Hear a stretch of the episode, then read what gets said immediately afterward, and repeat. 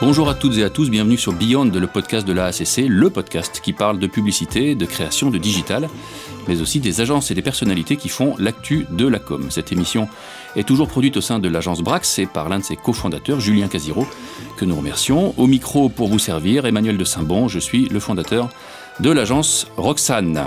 Aujourd'hui, nous retrouvons une folle ambiance de groupe, presque un pique-nique entre amis, puisque nous sommes cinq dans le studio et que j'ai le plaisir de recevoir deux teams créatifs et que cet épisode leur est justement consacré. Je suis donc avec Alexandre Thiebaud et Pierre-Marie Berton de l'agence Léo. Je suis avec Boris Lavergne et Thomas Brouchon de Derwin. Salut à tous. Salut, bonjour Emmanuel. Alors à l'origine, une team créa était une divinité à deux têtes, binôme composé d'un directeur artistique et d'un concepteur-rédacteur. Aujourd'hui, on peut retrouver deux DA, parfois même deux CR travaillant ensemble. Les temps changent, et les couples en agence aussi.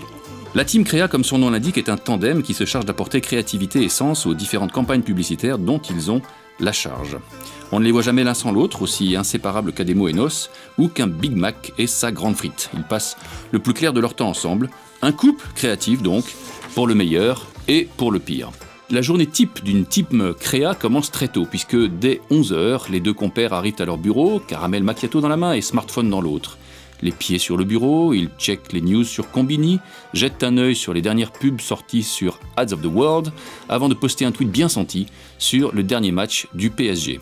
Et après tout ça, ils vont s'enfermer dans une petite pièce pour échanger, brainstormer, ping-ponger, pour trouver le concept, la grande idée, qui va convaincre leur directeur de création, leur directeur général, et bien sûr, le client. Pas une mince affaire. Au passage d'ailleurs, je me demande parfois si les directeurs de création sont pas plus durs à convaincre que les clients, vous me direz. La journée finit souvent en charrette, puis en Uber, hein, tout cela pour l'amour de la belle création. Hashtag vocation, hashtag dévouement, cœur, cœur, cœur, cœur, etc. Alors avant de se lancer dans notre débat, il faut quand même euh, relever une chose que j'avais pas prévue dans ma chronique, c'est que ça sent drôlement la testostérone dans le studio. On est cinq mecs, tous barbus. Non, on n'est pas tous barbus. Hein, presque tous barbus, probablement, probablement tous tatoués. Je laisse planer le doute en ce qui me concerne. Et je pose la question où sont les femmes? Je la chante où sont les femmes? Et ça, je vous assure qu'on va en parler. Mais je voudrais lancer notre débat en vous posant une question qui me taraude. Une team créa, c'est une bizarrerie dans le monde du travail. Je ne sais pas s'il y a des équivalents ailleurs. Vous bossez à deux, vous changez d'agence à deux, vous faites votre parcours à deux. Ça se fait toujours à deux ce métier? Il y a bien des créatifs qui sont seuls. Pourquoi est-ce que vous, vous êtes en team Expliquez-nous bah parce que déjà, je pense qu'à deux, il y a une vraie émulsion euh, créative, euh, parce qu'il y a le ping-pong créatif, l'échange d'idées et euh, différents points de vue aussi sur une idée. Mhm. Parfois, je vais penser que mon idée est l'idée de l'année et Alexandre sera là pour me ramener les pieds sur terre et me dire que cette idée est vraiment de la merde. Et vraiment de la merde, ça arrive? Oui, ça arrive, oui. oui. Vous êtes dur comme ça entre vous? Ouais, parce qu'il faut, on va pas prendre de pincettes, euh, on est là pour se dire les choses, et euh, quand Alex me dit que j'ai une idée de merde, je suis plutôt content qu'il me le dise euh, vraiment, plutôt qu'il y aille avec des pincettes, qu'il me fasse une petite comédie, c'est un peu... Je pense que c'est ça aussi un vrai team. Alors c'est formidable parce que tu me disais avant qu'on entre dans les studios que tu bossais donc avec Alex depuis un an seulement, mais vous avez déjà cette grande proximité, cette franchise entre vous qui vous permet d'avancer en quelque sorte. Bah écoute oui parce que euh, en soi euh, déjà c'est quelque chose dont on a parlé aussi avant de travailler ensemble. On s'est dit un petit peu nos manières de travailler et nos manières d'être et de se comporter et là-dessus on s'est très vite rejoint. C'est-à-dire qu'on préfère être très honnête l'un avec l'autre, qui à parfois être un peu brusque, mais... Euh, D'accord. Dans le cas de Thomas et Boris, comment ça s'est passé? Qu'est-ce qui fait que vous êtes en team? Depuis quand vous bossez ensemble? Ça fait euh, quasiment six ans aujourd'hui. Je pense que euh, ça doit faire six ans. En vérité, on a, on s'est rencontrés avant de travailler ensemble puisqu'on était euh, amis avant d'être cool, d'être partenaires de travail. Et vous êtes toujours, amis? On est toujours amis ah, et on est toujours partenaires de travail. Ça s'est fait assez naturellement. En fait, on était euh, à l'ISCOM, donc dans une école de communication. Je pense que l'avenir était, euh, était, était plutôt flou, euh, en tout cas en ce qui me concernait et sur, et sur concrètement ce que allait devenir notre métier après tout ça. Puis on a capté au bout d'un moment que bah, le métier de team créatif existait. Thomas?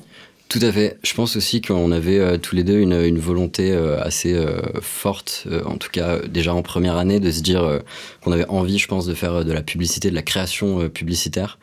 Euh, voilà, de manière un peu, on voyait un peu des pubs passer, euh, toute cette euh, parfois pollution visuelle qui passait, et on se disait un peu qu'il y avait parfois des choses peut-être mieux à faire ou des choses en tout cas qui étaient plus, vous plus réagir, hein, pour les gens. Voilà. D'accord. Et je pense qu'on avait cette, cette volonté tous les deux qui nous a amené à, travailler ensemble. Alors vous bossez, vas-y, je t'en prie. Oui. Ouais, je pense que concernant la rencontre, je pense qu'elle a été assez évidente puisque la première fois qu'on s'est rencontrés, on a très vite commencé à rire beaucoup et euh, sur des trucs qui étaient un peu créatifs et je pense qu'on a on est on n'est pas les mêmes personnes mais on s'est vite trouvé des atomes euh, crochus et euh, on a capté que nos cerveaux marchaient bien ensemble et à ce moment-là on a décidé me semble-t-il, de travailler ensemble. Donc vous bossez ensemble depuis six ans, vous avez fait un certain nombre de campagnes, vous avez fait aussi beaucoup de propositions, on en parlera tout à l'heure, une, partie du, une bonne partie du travail des créatifs euh, termine au panier, hélas. Une question qui me taraude un peu, c'est vous bossez quasiment tout le temps ensemble, comment vous vous renouvelez? Est-ce qu'il n'y a pas un risque à terme euh, d'une forme de sclérose créative, d'une sclérose intellectuelle, si vous bossez toujours en tandem? Euh, je pense que la sclérose intellectuelle, pour moi, elle vient plus du, de mécanismes créatifs dans lesquels on peut peut-être au bout d'un moment s'enfermer de, schémas de réflexion. Je suis pas certain que le fait de travailler avec la même personne, ça soit vraiment euh, plus euh, une sclérose, d'autant plus que c'est un métier qui nous pousse quand même à s'intéresser à des, euh, à des choses très différentes. Et je pense que c'est un, renouveau justement en fait de s'adresser à des sujets différents, d'être dans la curiosité, d'aller chercher des informations sur des milieux avec lesquels on n'est pas forcément familier. Donc pour toi Thomas, la réponse est plutôt non. Je voyais Alex qui opinait du chef là sur ce que disait Thomas. Ouais, parce que je suis, je suis complètement d'accord avec lui. Je pense que de temps en temps, on peut s'enfermer euh, dans des mécaniques euh, créatives et de réflexion qui peuvent aussi euh, nous bloquer. Et je pense que des fois aussi, c'est les sujets, les briefs auxquels on est confronté qui font que bah on casse ces barrières parce que chaque brief est différent. Le client peut être le même, mais de temps en temps, un brief qui paye pas de mine, ça peut être une super créa à la clé, et un brief qui ça a l'air génial peut être une créa de merde. Donc non, je pense que il a a pas de vérité générale dans la façon d'aborder le processus créatif. Cool. Alors on va faire un peu de pédagogie puisque je rappelle que ce podcast s'adresse d'abord, mais pas uniquement, à ceux qui s'intéressent au métier de, de la com, qui nous écoutent.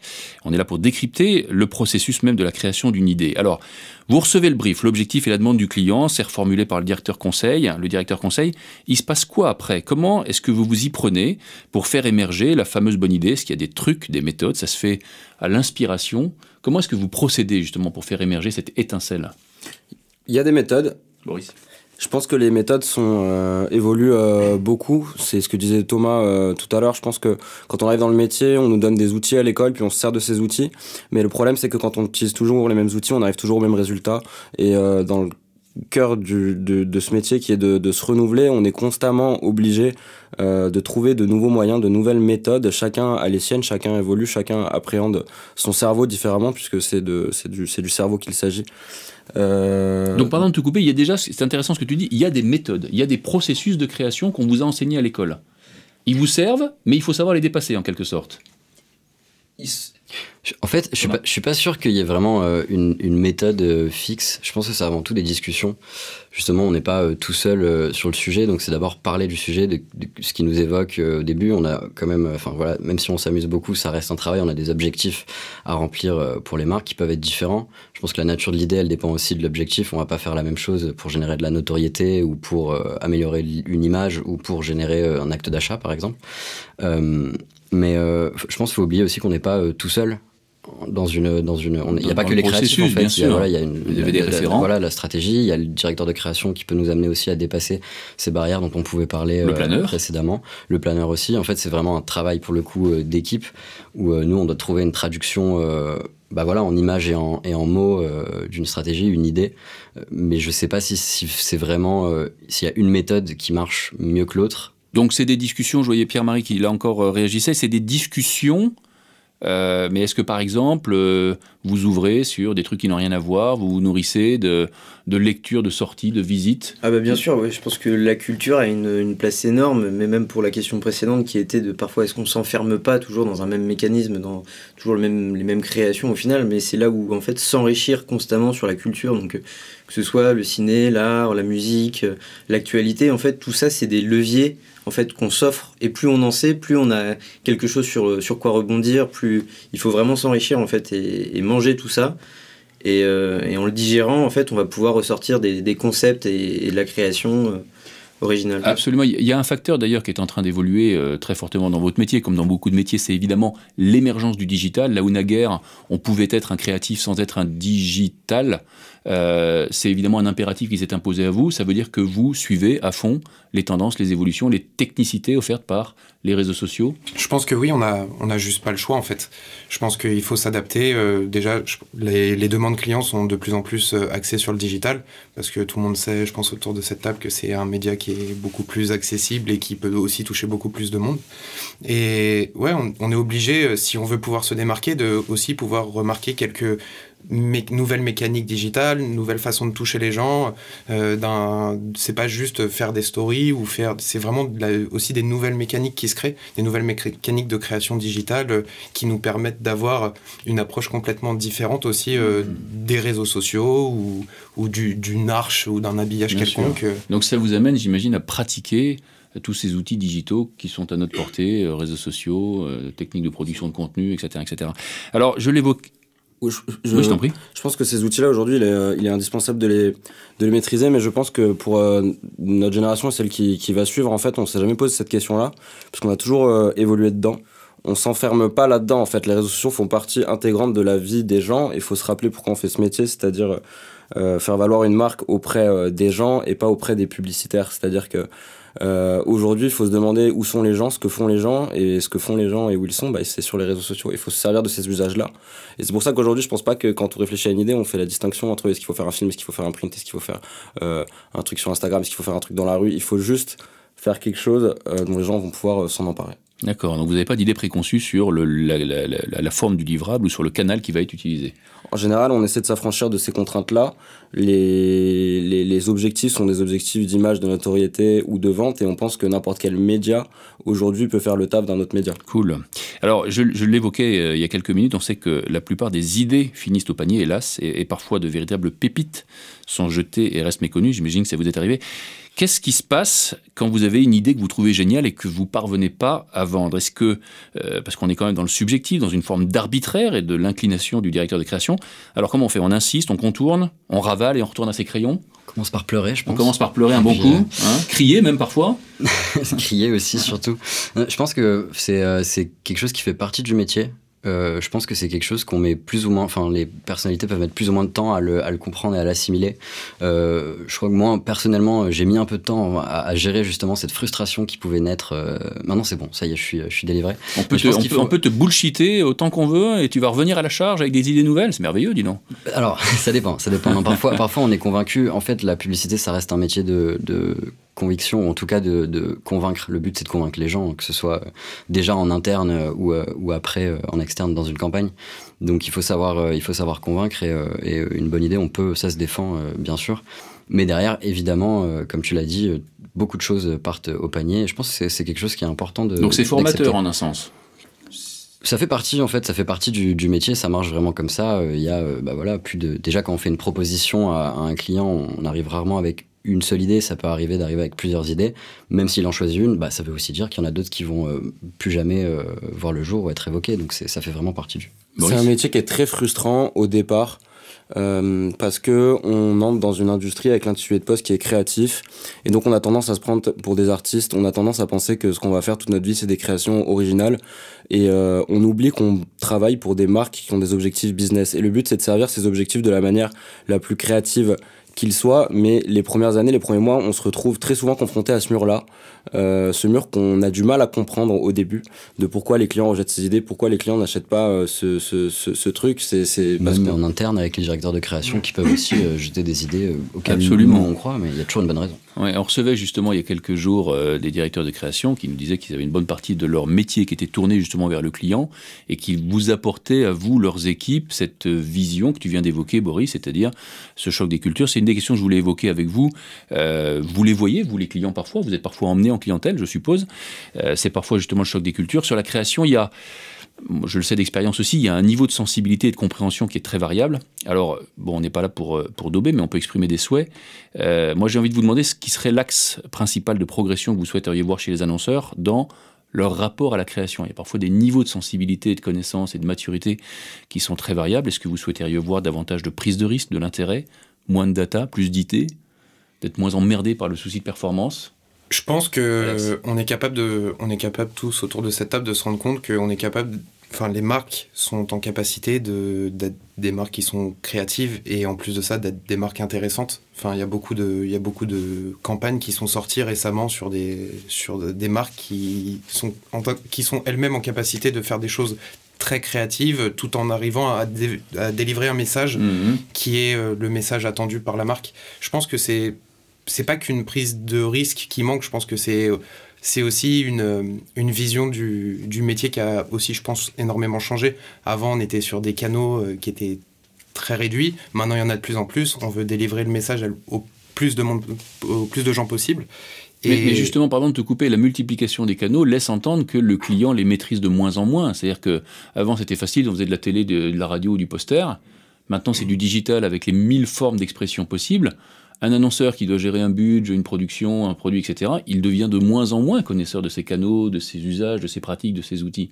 Et donc, d'où ma question, il peut y avoir un choc des cultures et parfois une déception qui vient de cette envie, cette niaque cette foi que vous avez dans votre créa, et puis un client qui est sur des objectifs de perf ou sur un niveau de connaissance ou de sensibilité qui peut être assez différent. Est-ce que vous avez rencontré ces situations? Vous avez... Ouais, ouais, mais clairement, et comme tu l'évoquais tout à l'heure, je pense qu'on a rencontré ces situations déjà, ne serait-ce que dans le cadre interne de l'agence. En fait, je pense que le deuil des idées, c'est un truc qui est très difficile à absorber en tant que créatif, mais qui fait partie intégrante de notre métier. Au quotidien, on est confronté à ça, et on, on est encore confronté en ce moment, il faut savoir rebondir et passer à autre chose. Et je pense que le vrai intérêt pour réussir à, revenir sur cet aspect des marques qui soient qui prennent plus de risques, c'est aussi nous d'être capable de leur montrer qu'un concept ou une idée, elle marche à partir du moment où aussi où on est capable de la faire vivre sur tous ces canaux qui sont de plus en plus importants. Et parfois, parce que je ne voudrais pas que cette, euh, cet entretien ait une tournure un peu sombre, parfois évidemment, ça marche, le directeur de création et d'agence, le, le, directeur de création est d'accord, pardon, le directeur de l'agence aussi, le client ça lui plaît, et là, bonheur absolu, on a la chance de voir incarner son concept. Et ça, effectivement, c'est très, euh, c'est très euh, porteur. Alors, autre question que je me posais, euh, vous êtes parfois très occupé, ce sont les fameuses charrettes, et puis parfois, vous êtes en intercampagne, je ne sais pas comment on appelle ça chez vous, vous avez moins de boulot à faire. Comment vous mettez à profit ces périodes, ces plages où on, ne vous, on vous sollicite moins? Je pense que le métier évolue pas mal parce que dans notre cas, euh, qui avons fait 4 ans euh, d'agence euh, avec Thomas, 3 ans et demi. En fait, on n'a jamais fait de charrette. Je pense que le modèle des agences évolue. Je vois Thomas qui, qui module un peu. C'est très rare. C'est très, très, rare. C'est extrêmement rare. Ah, c'est bien, dis donc. Vas-y, Boris. On en a fait 3 ou 4, je pense, en, en 3 ans et demi, mais parce qu'on a une, on a une culture assez particulière dans notre agence qui fait qu'on veut que tout le monde soit parti à 19h parce qu'il y a aujourd'hui ce bien-être des salariés, etc. etc. Et euh, j'avoue que ça condense un peu plus les journées. Le fait de devoir partir à 19h, euh, ça condense un peu plus les journées parce qu'on sait que ce soir, il faut que ça, ça soit fait, ce soir, il faut que ça, ça soit C'est vrai que la perspective de pouvoir faire une charrette, elle incite à, au fleuve qui s'étale et qui fait des méandres et une journée qui est moins bien tenue dans son timing. C'est vrai, ça crée un impératif additionnel. Il faut pas. Il faut pas. Il y a... Si on part du principe que euh, ben, on accepte tous les jours de rentrer à 23h, minuit, 1h, euh, chez soi, eh on peut passer 2-3 heures, surtout euh, dans le métier de créatif, où on peut être un peu laxiste sur son emploi du temps. Il est vrai pour peu qu'on n'ait pas beaucoup de sujets. Et, euh, et, tomber, ça peut être un, cercle vicieux. Alors c'est intéressant parce que c'est vrai que les charrettes, ça fait partie du mythe de la profession. C'est aussi ce qui fonde et ce qui forge les équipes. En même temps, c'est vrai, tu l'as très bien dit, Boris, c'est une aspiration de la jeune génération, avoir un meilleur équilibre de vie perso-pro fine. Mais je reviens quand même à ma question. Parfois, vous avez des périodes d'activité qui sont moindres. Comment vous transformez ces périodes d'activité en opportunités? Qu'est-ce que vous faites? Comment vous les mettez à profit? Pierre-Marie Ces périodes-là, en fait, c'est vraiment le moment propice pour, par exemple, penser à du proactif. Donc, c'est-à-dire chercher euh, le client qui est au sein de notre agence euh, et proposer une création, une campagne ou quelque chose qui pourrait euh, être vendu en proactif. Parce que c'est aussi là où on peut le plus exprimer notre créativité et plus s'amuser en fait, puisqu'on n'a pas de demande véritable du, client. Et en fait, c'est ces moments de calme, bah, c'est les moments idé idéal, idéaux idéaux. Alors parfois, effectivement, je, précise une chose et je laisse intervenir Boris. La, la, la, le proac, hein, le proactif, comme tu dis, c'est la proposition sans brief. C'est la spontanéité pure. C'est l'idée qui peut parfois fonctionner alors que le client n'a rien demandé. Donc c'est une relation qui s'inverse parfois et c'est une façon effectivement de mettre à profit les périodes de calme ou de creux que vous avez dans vos métiers. Oui. Après, je pense qu'il y a aussi euh, une deuxième chose, et je pense que c'est important aussi d'en parler euh, dans, ce, dans ce podcast, c'est que quand on a du temps, euh, un truc qu'il faut faire parce qu'on en a besoin aussi de le faire tout le temps, ne serait-ce que pour se renouveler, c'est de la veille. En fait, la veille dans notre métier de créatif, elle est hyper importante. Et la veille, elle se fait pas qu'en France, elle se fait dans le monde entier. Donc on est obligé de voir ce qui se fait partout dans le monde et de se tenir au fait quasiment quotidiennement de ce qui peut sortir, ne serait-ce que pour éviter de faire la même chose que ce qui est sorti dans le pays voisin et qui était une campagne super que toi t'as pas vu et au final quand tu la sors, tu, après tu te retrouves sur Joe la pompe et tu comprends pas. Exactement ce que j'allais dire. Voilà. D'accord, mais ça c'est une petite analogie avec les, les social media managers. Boris, tu voulais ajouter quelque chose? Ouais, euh, finalement, en fait, ces accalmies, elles sont nécessaires parce que euh, il y a la fameuse analogie de l'éponge, petite dédicace à Damien Fouy, notre directeur de création, qui est qu'en fait le cerveau est une éponge et euh, qu'il est gorgé d'eau, donc le, l'eau, les idées sont l'eau, et qu'une fois qu'on presse l'éponge, en fait, si on laisse pas l'éponge se regorger, et euh, on pourra jamais euh, la presser et en tirer euh, ce nectar d'idées qu'on cherche. Et c'est pour ça que on a un métier qui est très cérébral et, et, très stimulant intellectuellement et des fois très éprouvant même si c'est pas physique mais mais mais cérébralement. Et on a besoin de ces périodes d'accalmie. Des fois on a besoin de ces périodes de calme pour pouvoir se retrouver dans un état cool. Très belle image. Merci Damien. Bien joué le, la dédicace au décès pour, très bien, très pour bien, passer très un bien, pro bien, bien, joué. très fort, bien, très joué, fort Boris, bien joué. Alors on, on parlait des femmes. Les femmes c'est un, un, un, sujet important puisque euh, il y a quelques années, j'étais euh, à la maison de Radio France. Il y avait euh, une conf, je ne sais plus dans quel cadre c'était, et une, une oratrice distinguée s'exprimait en anglais et nous disait ceci 93%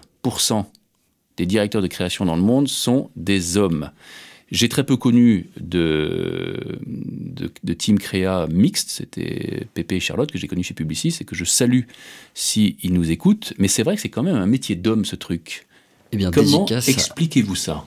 Eh bien, dédicace à Fabienne Fiorucci, notre deuxième directrice de, de, de création.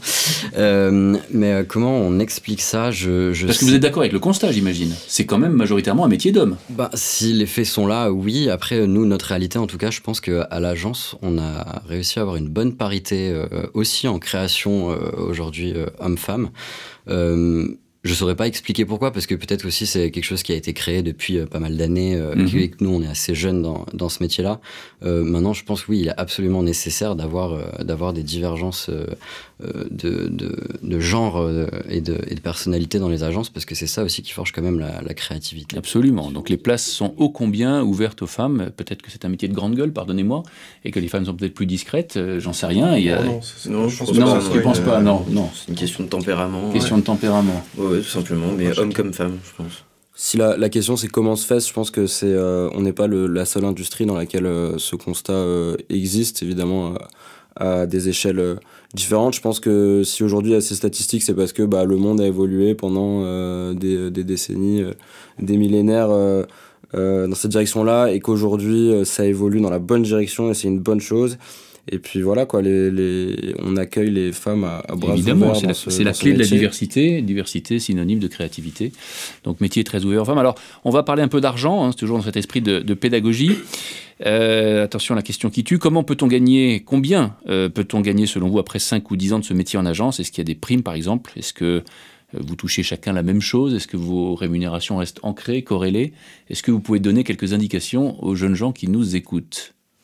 Alors je pense que déjà pour le cas de Pierre-Marie et moi, sans rentrer dans des détails très précis, on ne gagne pas la même chose, ne serait-ce que par le fait que moi j'ai un peu plus d'expérience que lui. J'ai fait d'autres agences et je viens de le rencontrer du coup chez Léo. D'accord. Donc euh, déjà ça, ça, ça fait. peut être décorrélé. Déjà ça fait que c'est un peu décorrélé. Après, je pense qu'il y a aussi le, le, statut qui joue beaucoup en agence. C'est-à-dire que dans 10 ans, euh, potentiellement, il euh, y a un gars ici qui sera euh, directeur de création et, si, et nous, on restera peut-être que des, de simples créatifs. Mm -hmm. Et ce mec qui sera directeur de création, bah, il gagnera forcément beaucoup plus d'argent que nous. Combien? Ça, c'est très variable. D'une agence à une autre, ça peut aussi évoluer. Si tu es dans un groupe, il y a des grilles tarifaires. Si tu es en agence indé, il n'y a pas de grille tarifaire, euh, forcément. Il y en a qui en ont, mais il y en a qui n'en ont pas. Je pense que c'est assez aléatoire. En fonction des prix aussi. Et en fonction des, des créastars ou pas. Thomas dans tous les cas, je pense que c'est, c'est, je fais peut-être trop le sage, je sais pas. C'est peut-être un, un, un, conseil qui est valable pour d'autres choses. Je suis pas sûr qu'il faille se mettre là-dedans pour euh, l'argent. Maintenant, euh, ça reste euh, dans les métiers, je, je, pense, enfin personnellement, qui sont relativement bien payés à partir d'un, d'un certain, d'un certain montant. moi, je réfléchis surtout en termes de, de de qu'est-ce qu'on gagne par rapport à, à qu'est-ce qu'on produit en fait je pense qu'en termes de pénibilité c'est quand même pas un métier super euh, voilà, c'est pas pareil. On se lève pas tous les jours à, 6 h On se couche peut-être un peu tard parfois, mais on se lève pas tous les jours à 6 h du matin en portant des trucs ultra lourds, etc. Et je trouve que pour ce qu'on fait, on, peut quand même être euh, relativement. Alors, je, je donne la parole à, Boris dans une minute, mais vous conviendrez que c'est une question légitime que peuvent se poser des jeunes gens qui s'intéressent au métier de la création. Et j'aimerais bien avoir un chiffre quand même. Entre 25 et, euh, je pense que ça doit tourner entre 25 et 45-50 euh, pour les 1000 milliers d'euros euh, par, an, pour les meilleurs créatifs. On parle de, de personnes qui ont entre 5 et 10 ans d'expérience, c'est ça? Je pense que c'est un métier qui est dangereux financièrement. Pourquoi? Parce qu'en fait, on peut vite stagner, il y a beaucoup de concurrence et il faut beaucoup se démarquer si on espère gagner beaucoup d'argent avec ce métier-là. Mais il y a de la place pour les personnes qui ont envie de faire de l'argent. Après, c'est une question de responsabilité aussi, justement. On comparait euh, directeur de création et, euh, et, créatif. Les boulots sont pas du tout les mêmes euh, non plus. Un directeur de création a bien plus de responsabilités aussi business et pour faire vivre l'agence et qui sont un peu moins incombés en tout cas aux, créatifs. Absolument. Puis l'école peut être aussi une, enfin pardon, le, la, la publicité peut être aussi une école et une passerelle vers d'autres métiers où si la finalité est financière c'est très bien de faire de la pub pour aller euh, ailleurs gagner. Mais euh, justement, alors, Boris, tu anticipes la question que j'allais poser. Certains d'entre vous s'imaginent-ils pouvoir travailler un jour hors du système des agences, de l'écosystème des agences? Et si oui, pour faire quoi? Quel, À quel métier, selon vous, peut conduire à moyen terme le métier que vous exercez aujourd'hui? C'est-à-dire chez l'annonceur, par exemple? Par exemple. C'est vrai que je pense que nous, euh, à notre âge et avec la carrière qu'on a encore devant nous, je pense que c'est impensable de partir chez l'annonceur maintenant, et puis c'est même pas du tout dans nos aspirations. Parce que, une fois de plus, comme tu parlais du salaire, je pense qu'on fait pas. Enfin, ça, c'est ma conviction. Je pense qu'on fait pas du tout ce métier pour l'argent. Je pense qu'on fait ce métier parce qu'on est passionné, parce qu'on crée des choses, mmh, parce que ça nous plaît, et que, comme il l'a dit, il faut convaincre des gens, il faut convaincre des gens en interne, mais des gens à l'extérieur. Et pour convaincre les gens, il faut être convaincu. Et je pense que ça, ça naît aussi du fait qu'on est passionné par notre métier mmh. et qu'on le fait pas pour, euh, en attendant. Euh, la paye à la fin du mois. Mais dans 10 ans, on se retrouve autour de cette table, vous avez 10 ans de parcours en agence, une des ouvertures possibles, tu l'as cité, c'est l'annonceur. Qu'est-ce qu'il peut y avoir d'autre? Toujours pour éclairer nos annonceurs D'autres secteurs d'activité ah. je, pense qu'en fait, on, apprend avant tout aujourd'hui à raconter des histoires et que c'est quelque chose qui est euh, applicable à énormément euh, de choses. Par exemple, sur le, le divertissement euh, demain, je pense qu'on peut faire un peu, un peu n'importe quoi, que ce soit de la création de contenu, euh, que ce soit voilà, des, clips de rap. De l'édition, de la musique, du cinéma. De la musique, du cinéma, exactement. Je pense que c'est vraiment un, métier du design. Qui, apprend. Alors du design, il y a peut-être une, une, une, euh, technicité euh, qui, à laquelle il faut se former, mais pour ce qui est d'avoir des idées, bah, en final, une idée, ça peut être n'importe quoi. Alex bah, je, pense que aussi, du coup, pour répondre à ta question, il y a déjà beaucoup d'exemples de, de people qui sont des gens issus du milieu, du milieu de la publicité.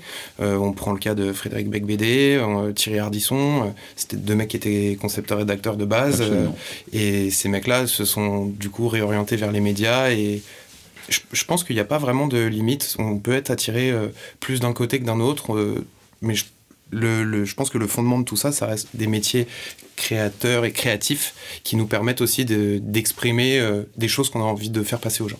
Donc métier de passion, métier ouvert Métier porteur, Boris Métier ouvert, métier porteur, métier où euh, la débrouillardise, la curiosité euh, sont euh, de grande qualité. Et c'est pour ça que je pense que. Et la, pardon, je pense que alors la débrouillardise et la polyvalence sont des sont, sont des sont des qualités que les créatifs doivent avoir et en fait ces qualités elles permettent plus tard de pouvoir sortir de, de cet univers si on a si on a envie de de s'en sortir, je pense.